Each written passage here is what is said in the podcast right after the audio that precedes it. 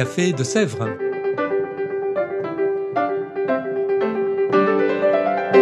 Au Café de Sèvres, on discute philosophie et théologie.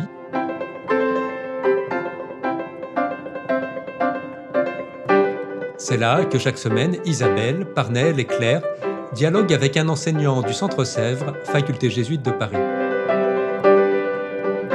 L'émission d'aujourd'hui est animée par Parnell Ledaga. Chers auditeurs, chères auditrices du Café de Sèvres, bonjour à tous. Je suis heureux de vous retrouver pour un nouveau podcast et aujourd'hui, j'ai le plaisir de recevoir dans le studio le Père Yann Queneau. Bonjour Père Yann Queneau. Bonjour. Alors vous êtes un jésuite, docteur en philosophie, membre de la faculté de philosophie ici au Centre Sèvres. Vous enseignez notamment sur l'anthropologie philosophique, Platon et Lévinas. Lévinas dont nous allons justement parler aujourd'hui. Alors, je vais vous laisser nous, faire une brève introduction de Lévinas. Qui était-il en fait? Lévinas est un penseur euh, d'origine juive, euh, d'origine lituanienne. Il est né en 1906 à Kovno.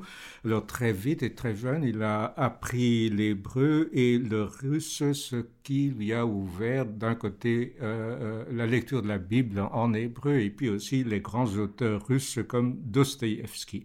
Et très jeune, Lévinas a pris le goût de la lecture et notamment la lecture de romans. Alors, pour en rester à quelques dates essentielles, donc après sa formation en Lituanie et en partie en Russie, où sa famille avait émigré pendant la Seconde Guerre, enfin pendant la Première Guerre mondiale, il y a eu le départ pour Strasbourg en 1923 pour des études de philosophie. C'est là qu'il a eu de grands enseignants comme Maurice Pradine, qui prenait l'affaire Dreyfus comme exemple de la victoire de l'éthique sur le politique. Alors pour le jeune juif qui était Lévinas, arrivé en France, c'était très impressionnant d'entendre Maurice Pradine là-dessus.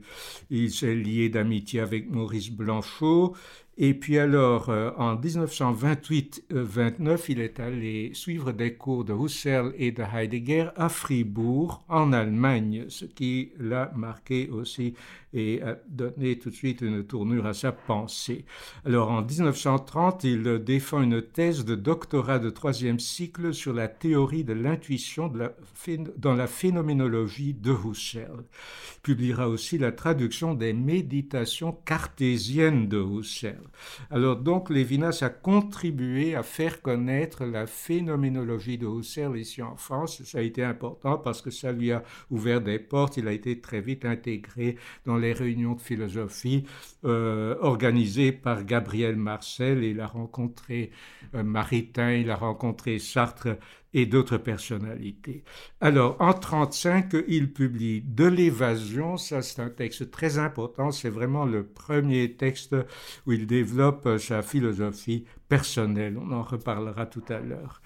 Alors, euh, Lévinas avait été naturalisé français en 1930 et grâce à bon, il sera mobilisé en 1939 en tant que soldat et officier français, mais comme il portait l'uniforme de soldat français, c'est ça qui va le protéger. Il sera fait prisonnier, mais pas envoyé dans un camp d'extermination. Euh, la plupart de, ses proches sont morts dans les camps d'extermination, mais lui passera la guerre dans un camp de travail en Allemagne et il passera ses loisirs à lire les grands auteurs comme Rabelais, Baudelaire, Proust et d'autres. Et il euh, mijotera aussi là-bas ses propres pensées, il prendra beaucoup de notes philosophiques et ces notes de captivité seront publiées après sa mort. Alors, après la guerre, il devient directeur de l'école normale israélite orientale, chargé de former des professeurs de français pour les écoles de l'Alliance israélite universelle dans le bassin méditerranéen. Alors, ça, c'est une charge importante. Euh, Lévinas toujours le souci de l'éducation. Et, et il fait ça, en même temps, il poursuit ses propres travaux philosophiques et il publie notamment Le temps et l'autre, puis de l'existence à l'existant. Alors, autre point important, la rencontre décisive avec M. Chouchani. Chouchani est un nomade est un génie, quelqu'un qui connaît les sciences, les mathématiques, la philosophie, alors le Talmud aussi évidemment, et c'est formé par euh, ce maître prestigieux que Lévinas va se lancer lui-même dans des études talmudiques et il sera invité à prononcer des conférences sur les textes talmudiques dans le cadre des colloques des intellectuels juifs de France. Il fera ça pendant de très longues années. Et enfin, en 61, il publie Totalité et infini. C'est sa thèse de doctorat d'État et ça va lui ouvrir les portes des universités. Il enseignera d'abord à Poitiers, puis à Nanterre et finalement à Paris 4 Sorbonne de 73 à 76 où il est obligé évidemment de prendre la retraite. Et il meurt le 25 décembre 15, 1995, 25 décembre, le jour de Noël pour nous chrétiens, et lui qui s'appelait Emmanuel. Lévinas, c'est très beau de mourir ce jour-là. Bien sûr. Alors c'est très intéressant cette biographie, mais nous savons que sa philosophie réputée profonde, avec beaucoup de choses très intéressantes, elle aussi vraiment intéressante. Alors j'aimerais que vous nous fassiez aussi euh, découvrir sa philosophie. Quels furent les thèmes majeurs de sa pensée? Alors, euh, il y a plusieurs thèmes très importants dans la pensée de Lévinas, mais ce que je voudrais relever surtout, c'est une intuition profonde qui a porté tout le mouvement de sa pensée, une impulsion de départ et qui l'a, euh, je dirais, euh, qui l'a poussé à un travail d'approfondissement et qui, qui, ne l'a pas lâché. Quoi. Et ça, c'est ce qu'il appelle justement dans ce texte déjà évoqué de l'évasion le besoin d'évasion, né d'une révolte procédant de désaccords entre la liberté humaine et puis ce qu'il appelle le fait brutal de l'être qui heurte notre liberté. Alors, c'est très intéressant parce que pour Lévinas, ce besoin d'évasion conduit au cœur de la philosophie. Il faut renouveler, dit-il, le problème de l'être en tant qu'être. Alors c'est l'envie de sortir de l'ontologie, de sortir de l'être qui vaut et qui pèse, comme il dit. Euh, cet être qu'il décrit comme une densité d'atmosphère, comme un champ de force impersonnel, vous voyez, comme il pleut, il fait chaud, enfin, on est pris dans cet être et cet être est impersonnel, c'est l'absence de tout soi, l'absence, un sans soi, écrit-il. Et donc, euh, il a envie de sortir de cela. Et sortir de l'être, c'est aussi sortir de soi-même, parce qu'il fait l'expérience d'être rivé à soi. Euh, on a envie de s'arracher à soi-même, mais on ne peut pas, on est lié à sa propre existence. Or, cette liberté désirée ne doit pas être comprise comme euh, une espèce euh, euh, d'envie de, de, faire ce qu'on veut. Sortir de l'être, c'est aussi sortir de soi-même et c'est entrer dans autre chose. Alors, ce qui est intéressant, je trouve, c'est qu'on trouve chez Lévinas ici une approche euh, différent de celle de Heidegger. Chez Heidegger, le rapport à l'être et à soi est positif. Enfin, il parle du Dasein comme compréhension d'être et comme souci de sa propre existence. Or, euh, ce double rapport, rapport à l'être et ce rapport à soi, est vécu par Lévinas selon une tonalité négative, quelque chose qui pèse, qui est un poids et dont on veut se libérer. Alors ça, c'est de, l'ordre de la Stimmung chez Heidegger. La Stimmung, ça signifie la manière dont on est soi-même intimement affecté par le réel. Et là, chez euh, Lévinas, dans cette manière d'être affecté par le réel, il y a autre chose qu'il cherche que cette euh, attachement à l'être ou à soi. Et alors, euh, ce qui s'annonce avec beaucoup de tâtonnement dans l'article de 1935 va se clarifier après la guerre, dans De l'existence à l'existant, où euh, dans l'avant-propos, il dit ce qui guide ses travaux est la question du bien, du temps, de la relation avec autrui. Et si vous voulez, ce sont les grands thèmes de Lévinas, le, bien, le temps, la relation avec l'autre. Et il cite la formule de Platon qui l'inspire, le bien au-delà de l'être. Alors, comme Platon, Lévinas ne développe jamais un système de pensée, mais il va approfondir d'étape en étape cette intuition fondamentale. Et comme chez Platon, on peut pas séparer chez Lévinas ontologie, éthique, épistémologie, philosophie politique, philosophie du langage, tout ça, ça forme un tout. Euh, et euh, parce que euh, tout est pensé à partir de cet enjeu profond qui est la quête de l'autrement qu'être, la sortie de l'être et la recherche de l'autrement qu'être. Alors, évidemment, il y aura une réflexion chez Lévinas. Comment peut-on avoir un rapport avec l'autre s'il n'y a pas d'abord constitution d'une ipséité ou d'un moi. Et donc, euh, euh, il va euh, développer, ça, c'est une question qui va être développée fortement dans Totalité Infinie, c'est comment se constitue une ipséité dans la jouissance, c'est-à-dire c'est dans, dans les moments de jouissance, dans le bonheur de vivre, euh, que euh, intimement il y a quelque chose qui se constitue et qui est un moi tout à fait unique et euh, qui est personnel. C'est une espèce d'enroulement intérieur, d'involution, de spirale dans la jouissance. Ça c'est très important, c'est très beau, c'est lumineux les descriptions dans Totalité Infinie de cette constitution du moi dans la jouissance. Mais le mouvement ne s'arrête pas dans cette euh, jouissance. Parce que, évidemment, le danger de ce moi qui se constitue, c'est d'avoir envie de persévérer dans son être, de s'affirmer soi-même. Le moi prend conscience des réalités, il développe un travail, et donc il y a quelque chose comme euh, un instinct de domination qui peut se mettre en place, un instinct de possession. Et ça, justement, euh, une fois que le moi est constitué, avec ce danger de vouloir persévérer dans l'être, il y a autre chose qui arrive, un événement majeur, le face-à-face, la rencontre du visage de l'autre. Et cet autre va bouleverser ce moi qui jouit de sa propre existence. Il va euh, mettre en question cette possession euh, innocente du monde et appeler euh, ce moi à, rendre service, à prendre une responsabilité. Et ça, c'est donc euh, un second moment.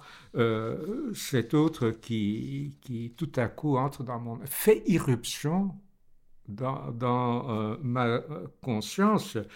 Et alors, ben, je peux répondre évidemment parce que l'autre, il, m'appelle, il me dit, c'est l'ordre qui émane de son visage, tu ne tueras pas. L'autre qui est à la fois euh, fort, il me parle à partir d'une dimension de hauteur, il y a une noblesse de l'autre toujours, mais l'autre est en même temps le pauvre, l'orphelin qui a besoin de moi, qui est livré à mes pouvoirs, parce que je pourrais refuser sa présence, je pourrais aller jusqu'à le tuer. Alors, euh, euh, c'est là que, se jouent beaucoup de choses. Pour Lévinas, l'événement du face-à-face sera la source de toute intelligibilité. Hein. Euh, c'est l'irruption de l'autre qui fonde le langage, qui fonde la raison et qui fonde la liberté. Parce que le langage pour Lévinas, avant d'être communication d'une information, est une relation dans le face-à-face où quelqu'un parle à l'autre. Alors, le fait de parler, de dire, le dire est plus important toujours que le contenu de ce qui est communiqué, ce que Lévinas appelle le dit. Hein, le dire est plus important que le dit. Et puis, fondement de la raison, parce que euh, la raison se fonde dans l'enseignement que je reçois d'autrui et, aussi le fait que, euh, bon, il y a dans le face-à-face le prochain qui, que je rencontre qui fait éruption, mais le prochain renvoie toujours à d'autres prochains, ce sont le tiers, comme dit Lévinas, hein, d'autres personnes. Et donc, euh, il y aura plusieurs responsabilités dans ma vie et euh, dans la société, et il faut donc organiser la société. Donc là, il y a un besoin de la raison. Lévinas n'est jamais contre la raison, mais il faut la situer justement dans euh, cette euh, éthique du face-à-face où il y a une responsabilité pour autrui. C'est à partir de là que le travail de la raison devient nécessaire et se justifie. Et puis c'est aussi le rapport à l'autre qui fonde ma liberté parce que, comme je l'ai dit, euh, par rapport à autrui, je peux accepter une responsabilité, un appel, mais je peux aussi refuser. Et là, je suis libre, enfin c'est l'autre qui me rend libre. En même temps, cette responsabilité pour autrui me libère par rapport à ce que Lévinas appelle l'arbitraire, me libère aussi par rapport aux, soucis que je peux avoir de moi-même, euh, à l'enfermement euh, du moi en lui-même. Alors, au fond, pour, pour euh, synthétiser un peu tout cela, il y a dans la pensée de Lévinas euh, euh, la claire conscience qu'il y a une opposition entre deux projets philosophiques possibles. D'un côté, la quête de la vérité, de l'autre, l'accueil de l'épiphanie du visage de l'autre. Si on est du côté de la philosophie de l'être, euh, on est dans une quête de vérité avec ce lien congénital entre être et connaître, qu'on trouve tout le temps dans l'histoire de la philosophie. Chez Parménide, hein, c'est la même chose que connaître et être. Chez Husserl, il y a euh, la conscience intentionnelle qui vise un objet, mais qui toujours essaye de mettre la main sur cet objet, de découvrir, d'explorer pour connaître cet objet et donc le dominer. Et puis fait Heidegger ce lien entre Dasein et être, hein, le Dasein étant compréhension d'être. Toujours ce lien entre être et connaître, et cela peut conduire dans, cela a conduit effectivement dans l'histoire à des formes de pensée totalisatrices. Pensons par exemple à l'ontothéologie de Hegel, où l'être est à la fois être et moi et Dieu, etc., enfin raison. Hein. Bon, alors l'autre option philosophique possible, c'est non plus la domination par la vérité et le savoir, mais le dessaisissement, la dépossession devant l'altérité euh, d'autrui. Et là, ce n'est plus euh, la connaissance que je cherche, mais c'est la question de l'éthique et de la justice qui viennent en premier lieu. Au début, dans les premiers écrits d'après-guerre, euh, euh, Lévinas utilisait les mots cosmos et éros pour faire cette opposition entre les deux voies possibles, la pensée. Hein, du côté du cosmos, c'est l'énigme de l'univers qui interroge et qui, me pousse à, chercher, enfin à penser. Et c'est l'être, la lumière, le savoir, la vision qui, qui, prédomine la philosophie. Alors de l'autre côté, c'est le mystère de l'amour. Et le mot éros, alors sous la plume de Lévinas, hein, euh, c'est tout ce qui, au fond, euh, toute forme de rapport à autrui où on vit vraiment euh, cette altérité de l'autre. Hein. Et je crois que Lévinas a choisi ce mot éros d'une part parce qu'il est influencé par Platon, le banquet de Platon, le fait de Platon et les questions d'Eros, puis d'autre part, il veut aussi se distinguer euh, fortement de la libido freudienne. Voilà, donc il y a deux chemins de pensée, euh, et puis euh, soit c'est la question de la vérité qui prédomine, soit c'est cette question de la justice, du rapport à l'autre, qui conduit alors à euh, mettre en avant cette possibilité pour l'homme d'un amour, et qui va appeler alors euh, dans les œuvres tardives amour sans zéro, c'est-à-dire amour sans concupiscence. D'accord. Merci euh, pour ce résumé, cette synthèse, la pensée de Lévinas, qu'on savait déjà profonde, mais ce n'est en fait là qu'une synthèse parce que sa pensée, elle est vraiment riche, il y a beaucoup de choses à retenir. Et alors, une pensée aussi riche, aussi vaste, si vous deviez, et je vais vous poser cette question parce que j'ai coutume de la poser à tous les invités du podcast de Café de Sèvres, euh, quel ouvrage de Lévinas nous conseilleriez-vous? Je crois que euh, son ouvrage le plus accessible, c'est Éthique et Infini. Ce sont des dialogues avec Philippe Nemo qui ont été radiodiffusés. Donc Lévinas essaie d'exprimer d'une manière très claire et accessible le cœur et l'évolution, le cheminement de sa pensée. Donc ça, c'est à conseiller, ça est réédité en livre de poche, donc ça coûte pas cher et vous trouvez euh, là-dedans l'essentiel euh, de la pensée de Lévinas euh, et c'est essentiel donc exprimé d'une manière très très accessible.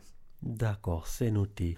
Eh bien, merci infiniment à vous, Père Yann Queneau, d'avoir accepté notre invitation et de nous avoir fait découvrir ce philosophe Lévinas. Voilà, merci à vous de m'avoir invité. le plaisir est nôtre. Quant à vous tous, chers auditeurs et auditrices du Café de Sèvres, je vous remercie. Merci de nous avoir écoutés. Merci pour votre fidélité. Nous nous donnons rendez-vous dans deux semaines. D'ici là, portez-vous bien et à très bientôt.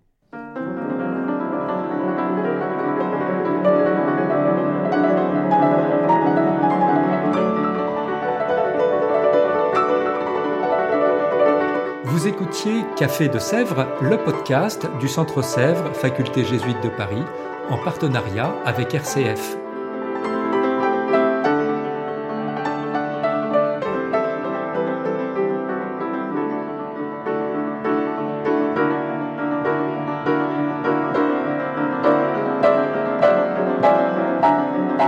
Pour ne rater aucun épisode, abonnez-vous sur votre application préférée.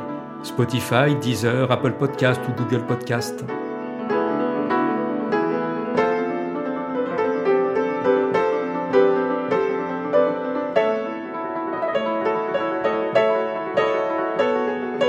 et sur notre site internet www.centresèvres.com, découvrez l'ensemble de nos cours et conférences en philosophie et théologie. À bientôt!